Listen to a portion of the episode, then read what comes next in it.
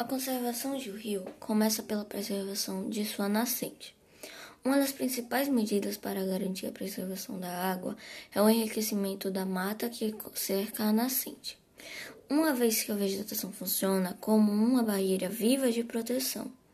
Além disso, é fundamental preservar a vegetação já existente. A conservação de um rio começa pela preservação de sua nascente.